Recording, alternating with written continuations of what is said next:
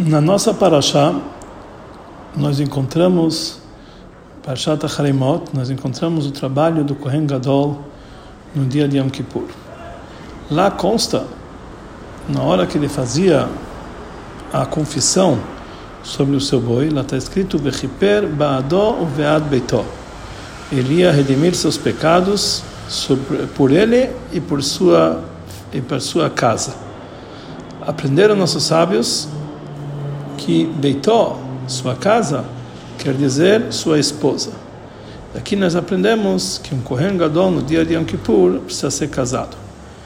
Nessa obrigação do Kohen Gadol, que ele precisava ser casado, é uma lei especial que foi dita apenas com relação a Yom Kippur e não em relação ao resto do ano. Todos os outros dias do ano, o Kohen Gadol poderia participar no trabalho do Beit HaMikdash.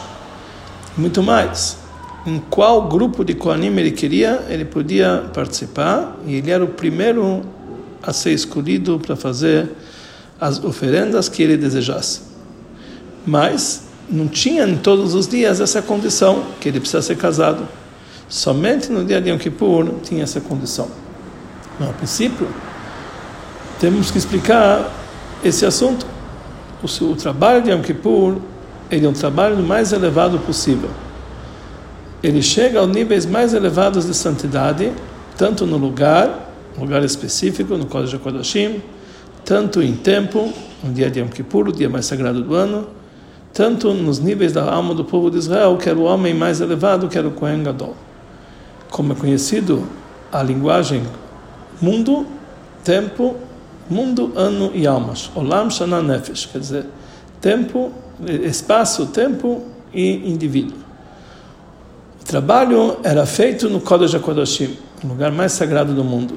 E o dia mais sagrado do, do, do, do ano, como ele é chamado, na, na, na, é chamado por todos, o dia mais sagrado, o tempo mais sagrado do ano.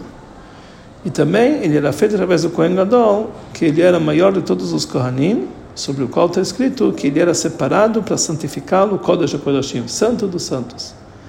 Ele era maior também em santidade. Como está escrito que Kohen Hagadol Mechaber tem que ser maior dos seus irmãos. Por quê? Porque eu sou Hashem que o santifica. Quer dizer, o Kohen Gadol era o nível máximo. Então, como pode ser que justo no dia de Yom Kippur, que é um nível tão elevado, tão espiritual, precisamos, exigimos que o Kohen Gadol tem que ser casado, que tem que estar ligado com o casamento, que algo está ligado com o mundo físico. A pergunta fica mais forte ainda quando nós vemos que um dos, uma das preparações do trabalho para Yom Kippur é como foi explicado na mesma Mishnah, que sete dias antes de Yom Kippur separam o Kohen Gadol da sua casa, tem que estar separado da sua esposa. E, ao mesmo tempo, ele precisa ter esposa, precisa ser casado. E isso é uma condição que impede o seu trabalho no dia de Yom Kippur. Quer dizer, por um lado, ele tem que estar separado da sua esposa sete dias. Por outro lado, se ele não é casado, não pode trabalhar no Yom Kippur. Aqui nós temos uma prova que o fato do Kohen Gadol no Yom Kippur precisa ser casado não é, é algo independente do seu trabalho, mas um assunto específico que traz a, o nível mais completo para o Kohen Gadol. E por isso é necessário que o Kohen Gadol, no dia de Yom Kippur, seja casado. A explicação sobre essa lei anterior, que o Kohen Gadol no Yom Kippur precisa ser casado, nós precisamos nós podemos explicar de duas formas. primeira forma, que isso na verdade é uma lei do trabalho de Yom Kippur, pela importância do dia, do trabalho do dia, ele precisa ser feito através não de um corrente simples, mas mas um corrente especial, um Kohen Gadol. E não somente um Kohen Gadol simples, tem que ser dado com um Kohen Gadol que ele tem um nível de ser casado, beitosa Istó, quer dizer, essa condição para que o Kohen seja casado, isso ocorre por causa da santidade do dia de Yom Kippur. Uma segunda explicação, que isso na verdade é uma lei que está ligado com o Kohen Gadol. Ou seja, no dia de Yom Kippur, o Kohen Gadol ele tem que estar no nível mais completo. Da mesma forma que nós encontramos vários níveis no Kohen Gadol de uma forma geral no ano inteiro. Existe um tipo de Kohen Gadol que foi ungido com, uh, com Shemer Mishra, com óleo de unção, Depois existe um outro Kohen Gadol, que ele foi somente fica, ficou Kohen Gadol por causa que ele vestiu as oito roupas, assim por diante. Tem vários níveis de Kohen Gadol. Assim também no Yom Kippur, precisamos chegar a um nível do Kohen Gadol que é o mais completo. Não somente o Kohen Gadol com todos os seus predicados, mas que ele também seja casado. Beitós ou Istó, que sua casa e sua esposa estejam presentes. A diferença que existe entre essas duas ideias na Halakha, no Yom Kippur, tem, existem certos serviços que eles são feitos diariamente, que eles estão ligados, não, que eles não têm uma ligação específica com Yom Kippur, como por exemplo a oferenda do Tamid, que era feito diariamente, é, o incenso diário, o acendimento das velas da menorá, que também no dia de Yom Kippur eles são feitos pelo Kohen Gadol.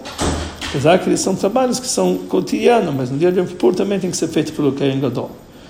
E mesmo que a santidade do Yom Kippur causa que esses tipos de trabalho também tem que ser de uma forma especial, como o de Yom Kippur, como a linguagem falou, como a linguagem da Gemara, a Hanai, quer dizer, a santidade de Yom Kippur, é, influencia também esses tipos de trabalhos, mesmo que eles são cotidianos. Mesmo assim, eles não são iguais aos trabalhos que são feitos relacionados ao próprio dia de Yom Kippur diretamente. Por isso podemos dizer, se nós vamos, se nós vamos opinar que o fato de que o Kohen Gadol precisa ser casado é uma obrigação por causa da santidade do trabalho de Yom Kippur, então podemos dizer que em relação a outros trabalhos, que eles não estão ligados especificamente, especificamente com o dia de Yom Kippur, apesar que eles têm que ser feitos pelo Kohen Gadol, mas pode ser que o Kohen Gadol, nesses casos, não precisa ser um Kohen Gadol, um Kohen Gadol casado. Mas, conforme a segunda ideia, que isso é, é, é uma condição para um nível mais completo do Kohen Gadol, que ele tem que ser casado, e isso tem que ser o nível do Kohen Gadol que trabalha em Kippur. Temos que dizer que a obrigação de ser casado do Kohen Gadol, isso inclui todos os trabalhos que ele faz nesse dia. Já que isso não está ligado com o trabalho em si, mas está ligado com o nível do Kohen Gadol. E como tudo isso aqui tem que ser feito com o Kohen Gadol, tem que ser num nível mais elevado. Quer dizer, todos os trabalhos de Yom Kippur tem que ser com o Kohen Gadol casado. Maimônides, o Rambam, ele opina conforme a segunda ideia. Como ele fala que todos os trabalhos desse dia, como por exemplo o incenso diário e também o acendimento das velas, tudo tem que ser feito por intermédio de um Kohen Gadol casado. Quer dizer, ele opina conforme a segunda ideia, que isso é uma condição no próprio Kohen Gadol. Para entender tudo isso, vamos antecipar uh, uma, uma explicação da Mishnah. A Mishnah nos fala o seguinte, sobre isso que está escrito no versículo, ve'ad que ele vai trazer redenção e perdão para si e para sua casa. Fala a Mishnah, quem é sua casa? É sua esposa. Então, o Rebbe pergunta, já que nós encontramos, já que a tradução da palavra beitó aqui não quer dizer uma casa, mas sim a sua esposa, conforme diz na Mishnah, por que, que a Torá usa a palavra Beitó e não usa claramente que ele vai perdoar sobre si e sobre a sua esposa? Istó, devia usar Istó, em vez de Beitó. Na maioria dos casos naturais, na Torá oral, ele explica em larga escala uma explicação, um detalhe da Torá escrita, que está escrito lá é, de uma forma resumida. Como está escrito, é, como está escrito na Gemara, lei kamide de loremiza beoraita. Não existe nada que não está indicado na Torá. Aparece na Torá apenas uma indicação. E na Torá oral ele explica é, de uma forma mais é, expressiva e mais longa.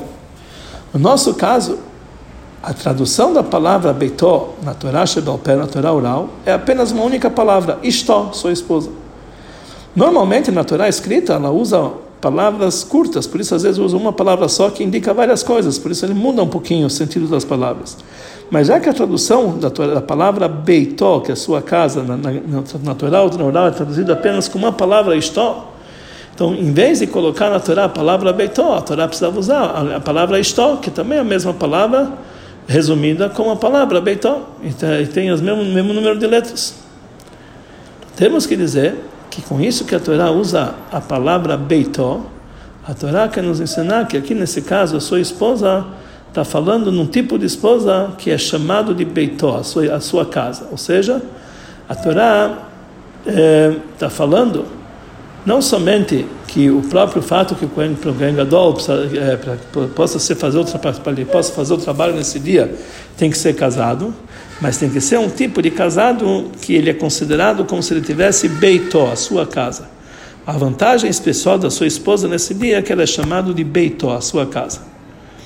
Para entender essa vantagem que tem uma esposa que ela é chamada beitó, beitó zoistó, temos que antecipar aquilo que nós encontramos na Mará, no Tratado de Shabat. Lá consta que disse Rabi Yossi, em toda a minha vida, minha esposa, eu não chamei ela Isti, minha esposa, e não chamei meu boi Shori, meu boi. Mas a minha esposa eu chamei Beiti, a minha casa, e meu boi eu chamei Sadi, o meu campo. Explica Rashi por que, que ele chamou minha esposa a minha casa porque a esposa é a principal da casa. Por que, ele chamou o meu boi de meu campo? Porque o principal do campo é o boi, como está escrito, que a grande produção vem com a força do boi, que é o boi que ara o campo e etc. Então, a princípio, não dá para entender. Esse dito de Rabiose consta lá naquele trecho da Gemara, numa continuação, numa continuação de ditos anteriores, do, também de, de sua autoria. Então temos que dizer que realmente é o mesmo contexto. Outros ditos de Rabi Yossi que consta lá, está falando sobre o comportamento e uh, de ética, como, tem que, como as pessoas têm que se comportar de uma forma correta, com ética e moral. E tomar muito cuidado no seu, na, na sua conduta e embelezar o seu comportamento. E em, aonde então se encontra uma vantagem e um embelezamento e, uma, e, uma, e, e um comportamento adequado no fato que ele chama a sua esposa como sua casa, ou no fato que ele chama o seu boi como seu campo, onde encontramos aqui uma vantagem especial. Então, a explicação é o seguinte: esse costume de Rabi Yossi, isso expressa o seu caminho no serviço a Deus, como nós vemos em toda a criação. Normalmente nós temos que olhar para todo mundo, o mundo inteiro, que existe existe um dono para essa casa. Deus cuida de tudo. Temos que olhar para esse mundo como que se todo ele tivesse eh, sobre a direção divina. Não somente sabendo que tudo que Hashem criou no mundo, ele não, tudo ele criou para sua honra, quer dizer, não existe nada que foi criado à toa, mas também temos que enxergar que em cada coisa que foi criado tem um objetivo final, aonde ele tem que chegar. E não apenas, não apenas a sua vantagem por si só, mas também tem que chegar a um certo objetivo final. Tal forma que quando chamamos certo objeto, nós precisamos chamá-lo é, como ele se encontra no mundo, como o objetivo que ele vai trazer para o mundo. Isso quer dizer que eu chamei a minha esposa, não chamei minha esposa minha esposa, no karate, leisti, isti, nunca chamei a esposa de esposa, porque quando ele olha a esposa, ele não vê a esposa como algo por si só no presente, mas ele vê como o objetivo dela, Beiti, que através da esposa vai fazer um lar. Já que todo o objetivo de casar com uma mulher é para cumprir a mitzvah, a primeira mitzvah da Torá, uma, um prefácio, uma preparação para o principal objetivo dele, dele, que é cumprir a mitzvah de se proliferar, priar, veriviar, fazer uma casa no povo de Israel, quer dizer, uma família. Então, isso aqui, na verdade, a família é uma consequência do casamento. Então, logo que ele olhava para a esposa, ele já, ia, já via as consequências, a casa, uma família. Como nós encontramos a explicação dos legisladores iniciais, comentaristas do Talmud, sobre a pergunta por que, que não foi feita uma brachá para o casamento igual que te faz para qualquer mitzvah. Coloca tefilin, shanu tzavah no laniat tefilin, shekel shanu tzavah tzivah, no leitatev betzitzit, ou mitzvah tzitzit. Porque nós falamos, devíamos fazer a mesma coisa. A tzavah tzivah, no lekadesh et isha para santificar uma mulher. E assim, assim tem que ser a brachá. Por que, que não foi feita uma brachá assim? A resposta é porque Kiddushin e Nesuim, o casamento e a consagração anterior, é apenas uma preparação e um prefácio para o principal e objetivo que vem depois. Através do cumprir, através deles vai cumprir a mitzvah de se proliferar e de fazer uma família. Então, por isso, a mitzvah do Kiddushin em si não é algo, um objetivo por si, é apenas um meio para chegar a algo mais, eh, algo mais completo. Daqui se encontrava o, uh, o comportamento uh, singular que tinha Rabi Yossi em relação aos seus amigos. Em outros Tanaim, em outros sábios, tinham tempos que eles chamavam sua esposa a esposa. eles viam o assunto de esposa por si só, como objetivo por si só. Sem enxergar que isso também ia trazer o futuro que ia ser fazer uma família. E isso também é uma coisa importante pela Torá, dá importância para tudo que você tem no momento.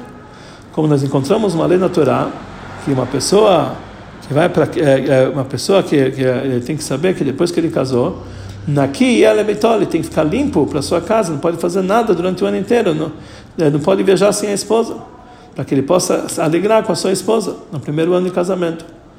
Ou seja, logo no começo do casamento existe uma vantagem muito grande para sua esposa. Antes de ela gerar filhos. Quer dizer, existe um objetivo por si.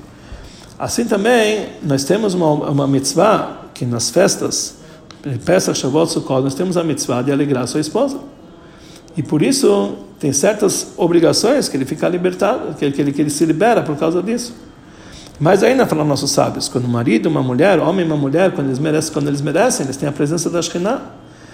E tudo isso aqui, conforme a Torá, no casamento, uma vida de casal, uma vida é, do casal, tem que ser um homem uma mulher, eles têm que ser por si só um objetivo. Então, os outros colegas de Rabi Yossi olhavam para sua esposa como um objetivo por si, conforme baseado em todos esses ditos que nós falamos agora. No entanto, Rabi Yossi, ele tinha um outro tipo de costume, um outro caminho. Toda a existência da vida matrimonial era com o objetivo para fazer daqui uma família, para ele poder cumprir, cumprir a mitzvah de prurvu, e se proliferar e ter filhos. Fazer o objetivo de Deus na criação do mundo, que ele criou o mundo para não ficar vazio, mas para ficar habitado. Então, no assunto da sua esposa, desde, desde o momento do casamento, já havia o objetivo final e o principal, que é o assunto de fazer disso uma família. Então, na verdade, ele olhava no presente aquilo que ia sair no futuro. Um exemplo para isso, falaram nossos sábios, Eizeu Chacham Haroet Anolad. Quem é o sábio? Aquele que olha o que vai sair daqui, o futuro. A explicação simples nisso aqui é o seguinte: um Chacham, um sábio, ele entende, como qualquer coisa, existe disso uma consequência. Alguma coisa vai sair daqui. Mas isso que está escrito Yodeia, não está escrito Yodeia está anulado, ele sabe da consequência. Ou Meivino, ele entende a consequência, mas está escrito Roé está anulado, ele enxerga a consequência. E quer dizer, a linguagem enxerga é muito mais do que saber ou entender. O Chacham, o sábio, ele vê no presente a consequência que vai sair daqui no futuro. Da mesma forma que como quando todo mundo consegue enxergar coisas que não existem na prática, o Raham ele consegue enxergar já no presente o que a, a, a consequência do futuro. E nós sabemos que enxergar é algo muito mais elevado do que apenas entender ou ouvir, que está escrito Eino domesh uma, uma coisa que a pessoa ouve não é igual a uma pessoa que vê. Mesmo que quando a pessoa ouve, ele entende, ele entende como a coisa é verdade, com toda a sua força, mas, é, como por exemplo, nós encontramos com Itró, quando ele ficou sabendo de todos os milagres que aconteceu com o povo de Israel, ele só ouviu, ele já veio e já veio se converter, já se converteu.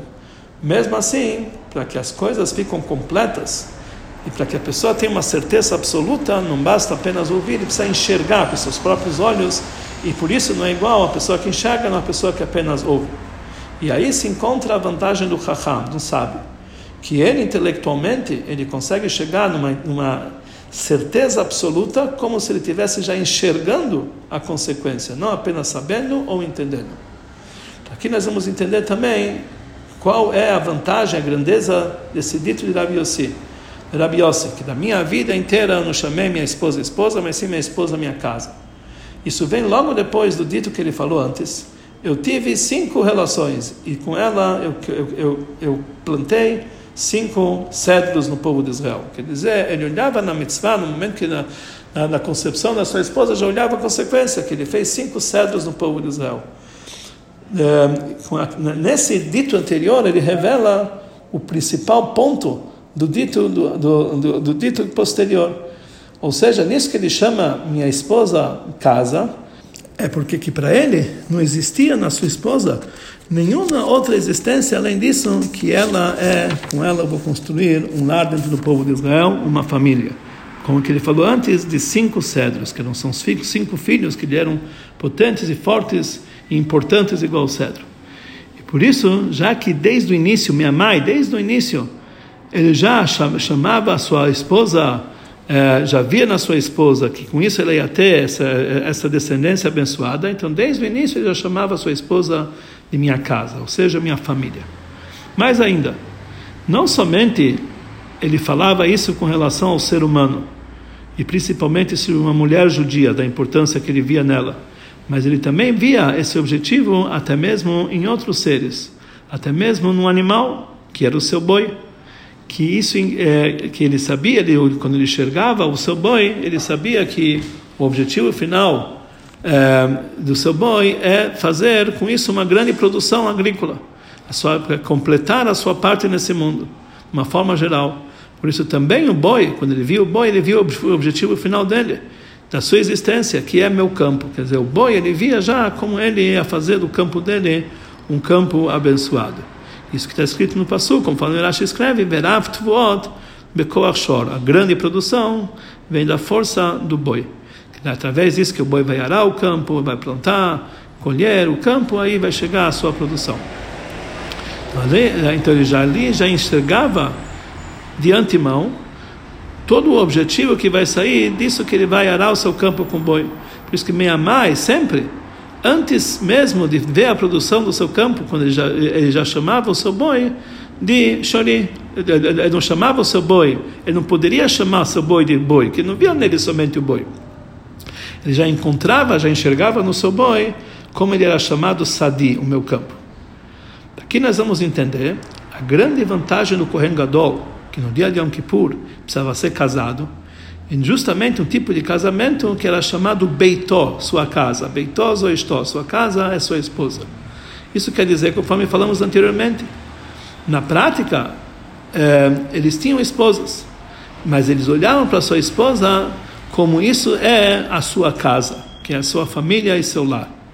E essa é o nível mais, esse é o nível mais completo que chega ao, que pode chegar ao próprio Kohen Gadol. Como falaram nossos sábios, uma pessoa que não tem casa, ele não é gente.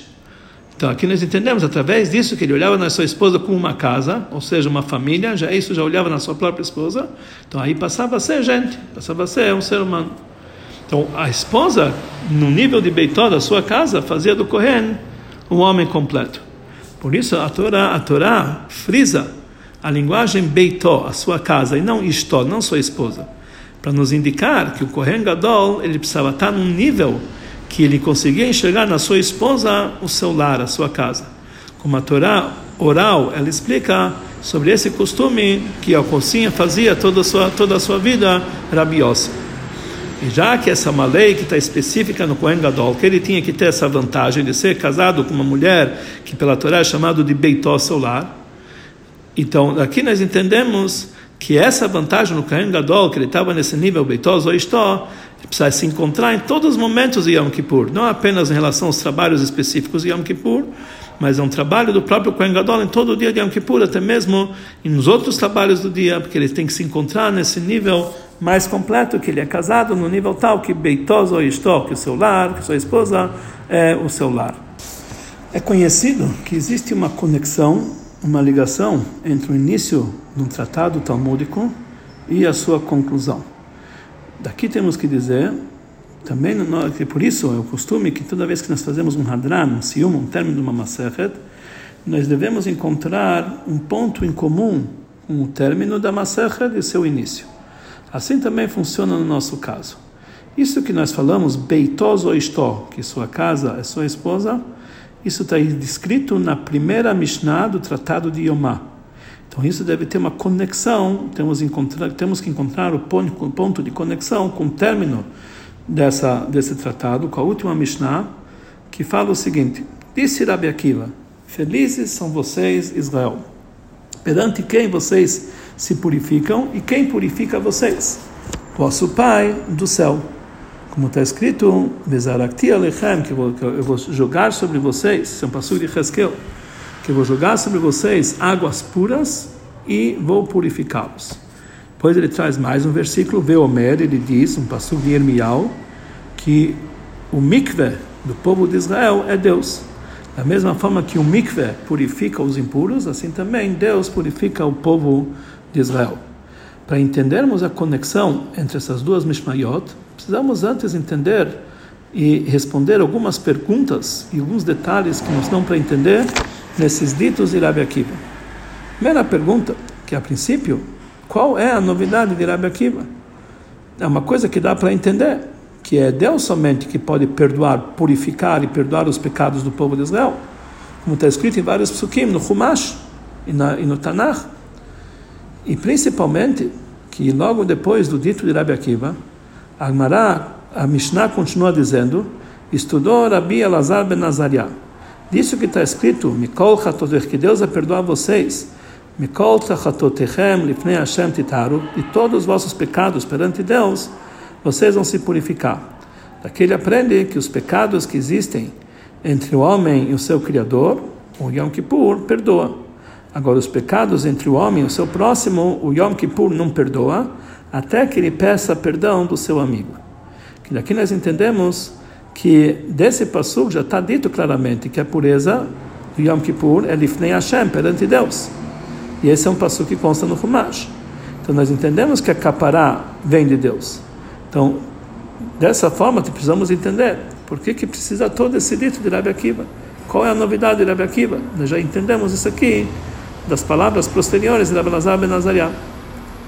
Segunda pergunta, que o Rebbe pergunta, por que que Rabi Akiva precisava trazer provas que é Deus que, que purifica o povo de Israel de um versículo que consta nos profetas? Um versículo que consta em Ezequiel. Depois, não somente não fica contente com esse versículo, ele traz mais uma segunda prova do profeta Irmial. Se, uh, se esse assunto, como falamos antes, consta claramente no Chumash. Nós, nós vimos isso aqui nas palavras de Abelazar ben Azariah que que nesse dia vai trazer o perdão, para purificá-los de todos os vossos pecados, Hashem, perante Hashem, vocês vão se purificar, está claramente, que vindo, traz claramente escrito que o perdão vem de Hashem. Pelo contrário, justamente nesse passo do Humash está, está explicado claramente esses detalhes que falou Rabi Akiva. Perante quem vocês vão se purificar? Consta lá claramente. Ifnei Hashem titaru, perante Deus vocês vão se purificar. Quem purifica vocês? Consta claramente. Hashem vai que Hashem vai purificar vocês. Então consta claramente essas duas perguntas no próprio passo do Chumash. Para que ele precisava trazer mais dois psukim do Tanakh? Não podemos dizer que Rabi Akiba está discutindo com Rabi Lazar ben Nazariah. E ele, ele opina que Hashem ele perdoa e purifica mesmo os pecados entre o homem e o seu próximo mesmo quando ele não perdoou, mesmo quando ele não perdeu o perdão do seu amigo. Por isso ele traz psukim para dizer que Deus é um é, é um mikra do povo de Israel, o Deus é, ele purifica o povo de Israel sem incondicionalmente. E por isso ele não pode trazer prova do pasuk que trouxe Rabelazar ben Nazariah, que lá está escrito Lifnei Hashem Titaru, que lá dá para entender que somente pecados que você fez perante Hashem. Não podemos dizer que estão discutindo sobre essa lei porque na linguagem que está escrito na, na, na Mishnah, Amar Rabi Akiva, e não Verabi Akiva Omer, se tivesse escrito Verabi Akiva Omer, uma linguagem que está discutindo. Mas quando está escrito Amar Rabi Akiva, quer dizer que ele concorda. Então daqui nós entendemos que Rabi Akiva, ele não está discutindo com Rabi Lazar Bazariah. Ele está apenas acrescentando algumas palavras. E mais ainda, nós não podemos dizer que Rabi Akiva, ele vem acrescentar e vem frisar que mesmo depois que a pessoa pediu perdão para o próximo, do seu amigo, ele tem obrigação, como outros pecados que tem entre o homem e seu próximo, também pedir se purificar através de Deus. Quer dizer, Rabbi Nazaré falou, quando ele pede perdão do seu amigo, o pecado já foi perdoado. Também Rabbi Akiva disse, não, tem também que ter mais uma purificação além desse perdão. Porque é, nós, nós sabemos que as mitzvot entre o homem e o seu próximo principalmente eh, elas são na verdade parte das mitzvot entre, entre o homem e Deus. Porque também as mitzvot que entre o homem e o próximo ele tem que cumprir porque assim Deus ordenou. Então nós entendemos claramente que depois que a pessoa pede perdão para o seu amigo então isso aqui faz parte também apenas com a parte do seu amigo. Mas ele para que ele seja totalmente perdoado totalmente purificado para cumprir para cumprir a vontade de Hashem também, conforme Rabbi Lazar ben Azariah, temos que dizer que a pessoa precisa se purificar perante Hashem, como uma mitzvah, igual uma mitzvah que tem entre o homem, entre o homem e seu Criador. Então não podemos dizer que eles estão discutindo nesse ponto. Temos que dizer que também Rabbi Lazar ben Azariah entende que depois de pedir perdão para o seu amigo, ele tem que pedir perdão para Deus. E na verdade isso consta claramente nas palavras de Rabbi Lazar ben Azariah. Os pecados entre o homem e seu próximo, o Yom Kippur sozinho não perdoa, até que ele peça perdão para o amigo. A gente entende que Yom Kippur também perdoa, além de pedir perdão para o amigo. Ou seja, depois que ele pediu desculpa para o amigo, ele precisa também ter acaparado o dia de Yom Kippur, que isso vem através de Deus. Então, logicamente, nesse ponto não discutem. Então, o que que Rabbi Akiva vem acrescentar nas palavras de Rabbi Lazar trazendo novos psukim? Terceira pergunta, por que que Rabbi Akiva ele precisava trazer duas provas? Dois psukim. E ainda acrescentar Veomer, mais um pasuk que diz, com uma linguagem da Gemara que normalmente ele pergunta quando se traz duas provas, Mai Veomer, por que, que ele traz mais uma prova? A Gemara exige uma resposta. E aqui a Gemara não perguntou e não tem nenhuma resposta. Nós temos que entender por que, Rabbi Akiva precisou aqui de dois psukim para provar essa ideia dele. A explicação é a seguinte. Da mesma forma que nós falamos, no, eh, a lógica no começo da Masefa, no começo do tratado, que a malá, que a vantagem do Kohen Gadol, que ele tem que estar casado com uma mulher que no nível tal que Beitoso Estou, que seu lar é a sua mulher, não é apenas não é um, uma condição do trabalho do dia de Yom Kippur, mas é uma vantagem e na, é uma forma de ser pleno o trabalho do Kohen Gadol próprio, quer dizer, uma, isso preenche na, na plenitude do Kohen Gadol. Por isso temos que dizer que é, é, ele, está ligado, isso está ligado não apenas aos trabalhos específicos do dia de Yom Kippur, mas com todos os trabalhos do dia, como falou o Rambam. Quer dizer, a vantagem que o Kohen Gadol tem estar casado com o Beitoso isto é uma vantagem dele particular, não do dia de Yom Kippur especificamente. Assim também, quando nos tratamos no assunto que está falando no final da Masechet, que é o perdão e a pureza que ocorre no dia de Yom Kippur, conforme as palavras de Abelazar ben Azariah, nós entendemos que somente Yom Kippur ele traz esse perdão. E isso é, vem por causa do próprio dia de Yom Kippur, a santidade do dia. Sobre isso, Rabbi Akiva ele acrescenta que isso que Yom Kippur perdoa não é apenas por causa do dia de Yom Kippur, mas também por causa que naquele momento se revela a vantagem do povo de Israel. Ashreichem Israel, felizes são vocês, o povo de Israel. Acaparar no dia de Yom Kippur vai estar ligado com a conexão que existe entre o povo de Israel com Avichem Sheba Shamayim, o vosso Pai Celestial. E essa novidade, Rabbi Akiva, ele traz uma prova de um pasuk. O pasuk da Belazar ben fala do perdão no dia de Yom Kippur. Mas Rabbi Akiva era quer dizer que está ligado com o próprio povo de Israel. Por isso ele traz a prova de um pasuk que está escrito em Heskel, que está lá, consta de Zarakti Alechem Maim Teorim, que eu vou jogar sobre vocês, aspergir sobre vocês águas puras. De lá nós entendemos que Hashem ele purifica o povo de Israel não somente em Yom Kippur, porque aquele pasuk não está falando sobre Yom Kippur, está falando sobre a época da Geulah. Mais ainda, desse passuk aqui que eu vou aspergir sobre vocês água pura, nós entendemos que a, que a, que a verdadeira pureza da futura Geulah vem por causa da vantagem do povo de Israel por si só. Que mesmo que quando Deus vai trazer a Geulah, mesmo que o povo de Israel vão se encontrar no nível de pecadores, mesmo assim Deus vai purificá-los. Mesmo sem um trabalho de chuva do povo do judeu. Como está escrito lá antes, não é por causa de vocês que eu estou fazendo, povo de Israel, vocês realmente não mereceriam, estou fazendo apenas por mim, e eu por isso eu vou aspergir sobre vocês água pura. Ou seja, a pureza não vem por causa da santidade do dia de Yom Kippur, ou santidade do lugar que eu trabalho no Kodesh Kodashim, ou mesmo por causa que eles estão numa situação de santidade, porque eles, é, que eles chegaram a um nível superior. Não. O perdão do povo de Israel vem por causa da conexão que eles têm direta com Deus na sua essência, em todo momento, em todo lugar. Então, automaticamente precisamos dizer que também no Yom Kippurim, a purificação do povo de Israel não é apenas pela santidade do dia, mas também, principalmente, pela vantagem do povo de Israel. Porém, nesse passuk ainda não tem uma prova completa que isso vem por causa da ligação essencial do povo de Israel. Porque nesse passuk está falando sobre a época da Geulah que é uma época, uma época propícia, quando Deus está próximo do povo de Israel. E podemos dizer que o próprio tempo que traz esse perdão é o exemplo do dia Yom Kippur.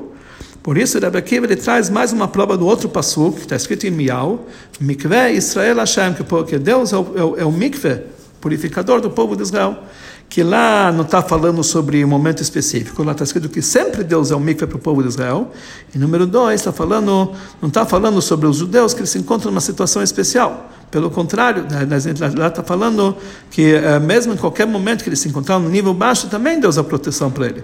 Então, mesmo assim, fala para nós o Pasuk, Mikveh Israel Hashem, que Deus é o mikveh do povo de Israel. Que da mesma forma que o mikveh purifica os impuros, assim também Hashem purifica o povo de Israel. Porém, precisamos ainda entender, se conforme isso, que do Pasuk Mikveh Israel Hashem encontra que em qualquer momento Deus é o mikve do povo de Israel. Então bastaria trazer apenas o segundo passo, mikve Israel Hashem. Por que que Rabi Akiva precisa trazer também o primeiro passo, Bezarakti Alechem, Maim Teorim, que Deus vai aspergir sobre vocês, água pura, que é somente em momentos especiais. Então a explicação é a seguinte, a diferença que existe entre esses dois psukim é o seguinte.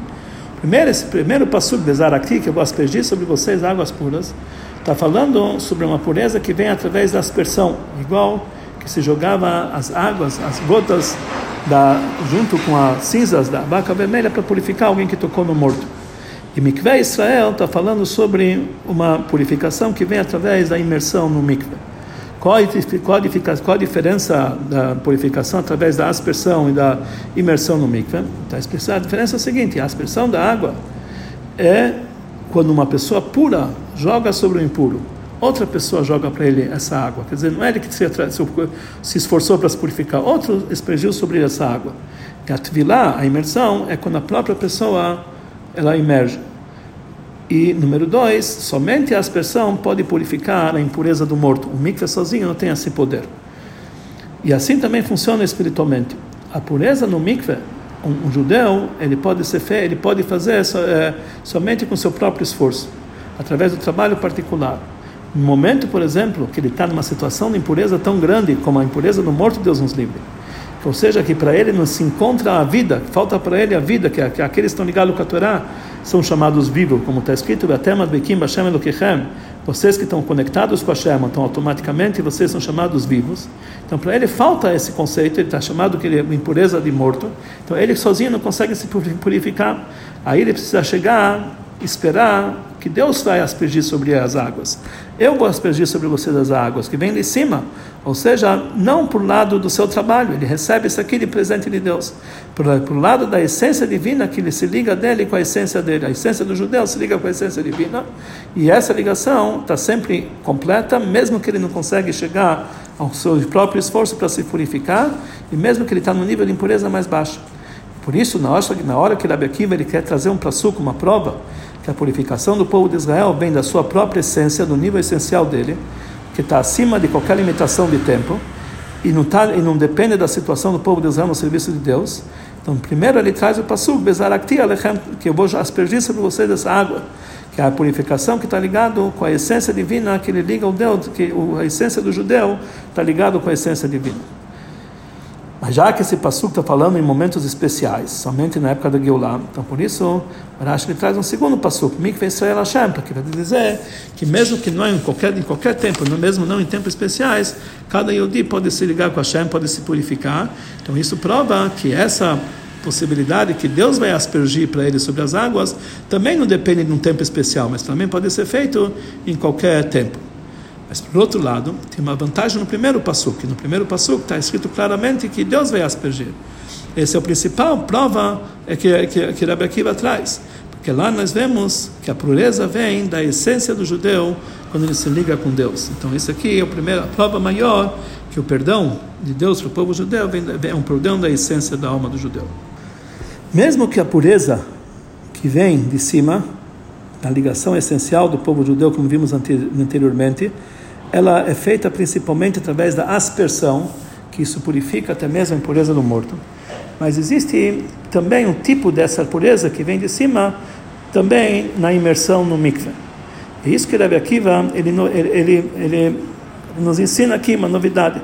Da mesma forma que o mikveh purifica os impuros, assim também Deus purifica o povo de Israel. Quer dizer, mesmo no mikveh a purificação vem de Deus que é ele que purifica o povo de Israel. Então, aqui nós entendemos um detalhe que Rabi Akiva fala, Ma mikve metaire satmeimo, mikve purifica os impuros. Então, a princípio, a palavra os impuros está é, mais, é lógico que vai purificar os impuros. Vai purificar quem? Aqueles que são puros não precisam de purificação. Podia dizer, Ma mikve metaire, como o mikve purifica, assim também Deus purifica o povo de Israel.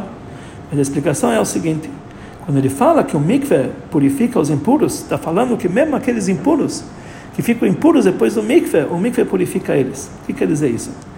Existe uma lei no mikveh que a imersão no mikveh purifica mesmo uma parte da impureza. Ou seja, mesmo com uma pessoa, ela tá, ele está com um tipo de impureza que uma simples imersão no mikveh não adianta. Mesmo assim, o, o ele ajuda para purificar a parte da pureza simples que ele tem. Por exemplo, um judeu tem duas impurezas. Ele se purificou com o morto e se purificou, tocou na carcaça do animal. O primeiro, mikveh não adianta. Para o segundo, sim, mikveh adianta. Se ele emerge no mikveh, mesmo que ele ainda ficou impuro com a impureza do morto, mas a impureza é, secundária, o mikveh sim adiantou. Então ele purifica mesmo aqueles que continuam impuros, parcialmente das suas impurezas. Por isso, Rabbi Akiva, ele nos ensina, da mesma forma que o mikveh purifica os impuros, assim também Deus purifica o povo de Israel, para nos, para nos ensinar que da mesma forma que o mikveh ele, ele, ele purifica, mesmo aqueles que depois da, da, do mikveh eles continuam impuros, ou seja, a purificação do mikveh é somente parcial, assim também Hashem purifica o povo de Israel. Um judeu, ele não pode, ele não pode pensar que quando ele vai fazer chuva somente sobre uma parte dos seus pecados, Deus não vai receber sua chuva porque é apenas uma, uma chuva parcial. Temos que saber que da mesma forma que o mikveh ele purifica os impuros, mesmo que eles ficam impuros de uma outra tipo de impureza, mas mesmo assim eles purificam, assim também Hashem purifica o povo de Israel, mesmo que eles continuem impuros, Deus os livre de outros pecados. A explicação é o seguinte: já que Deus é aquele que purifica o povo de Israel, então, por ele, por isso, a Tahara, a pureza do mikveh, vem da força do trabalho dos Eudim. Não vem por causa do trabalho dos Eudim, vem de Hashem, Hashem que purifica o povo de Israel. A essência da ligação do judeu com Hashem. Por isso, não tem limitação. Ele, é, é, essa purificação é transmitida em qualquer, em qualquer tempo, em qualquer situação.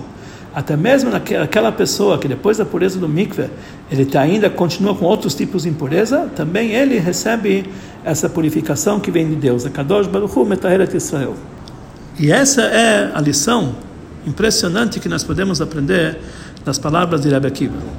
Pode ver, pode, pode ser que chega um judeu e fala para Deus e, e pede para Deus: Eu não tenho tempo, eu não tenho força para se arrepender de todos os meus pecados.